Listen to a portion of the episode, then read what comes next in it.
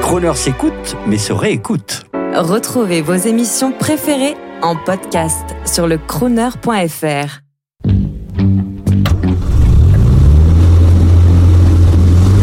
Prestige, automobile et collection. 14h-18h chaque samedi, roulez élégance avec Crooner. Bonjour Michel Romanet, Vincennes en ancienne. Euh, comment comment naît une passion? Bah d'abord une passion, elle naît depuis tout petit. Je n'ai jamais dormi quand euh, partais en vacances avec mes parents. Je regardais les voitures, je connaissais les voitures. Je je ne comptais pas les voitures comme les moutons pour s'endormir, mais je n'ai jamais dormi. Et puis un peu plus tard, euh, donc euh, j'ai avec mon épouse élevé nos trois enfants. On est parti en vacances, on emmenait toujours les trois enfants, le chien, le chat, ce qui est vrai. On laissait jamais personne sur le bord de la route. J'avais des voitures euh, rapides. Mes enfants ont fait la conduite accompagnée et je leur ai laissé conduire ma voiture. Et puis, euh, et puis à l'âge aidant, euh, la retraite venant, euh, bah, il fallait s'occuper. Plutôt que de, de, vieillir sans passion, sans intérêt, euh, j'ai éveillé ou j'ai cultivé ma passion de la voiture ancienne.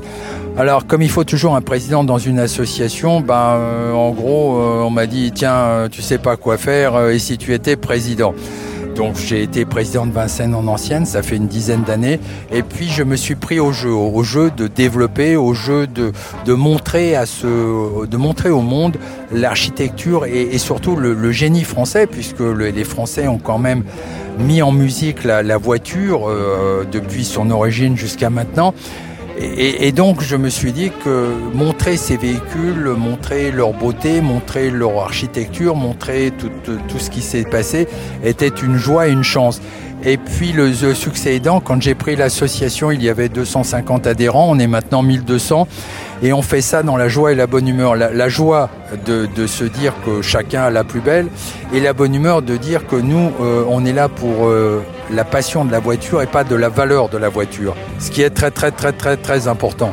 Mes voitures à moi, je n'ai euh, comme euh, comme euh, je n'ai qu'une seule voiture parce qu'on ne peut pas en conduire plusieurs à la fois. Donc j'ai une modeste TR6.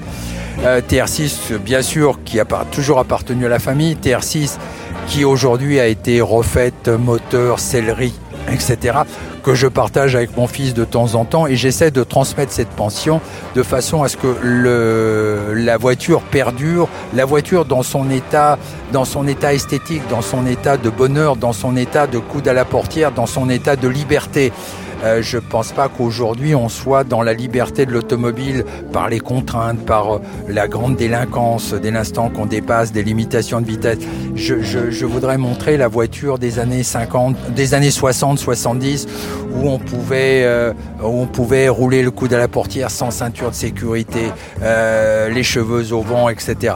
Alors effectivement, il faut être un petit peu raisonnable, mais montrons que la voiture n'est pas forcément un facteur de danger, mais un facteur de liberté dès l'instant que l'on que l'on respecte un certain nombre de règles.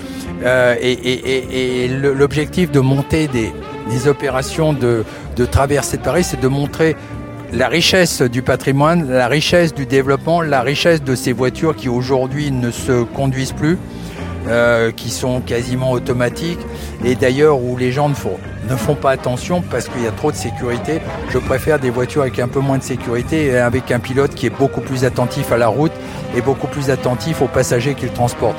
Voilà, c'est sûrement un vieux rêve, on ne peut pas influer sur le progrès, mais euh, ne donnons pas trop d'assistantes parce qu'on pourrit l'homme.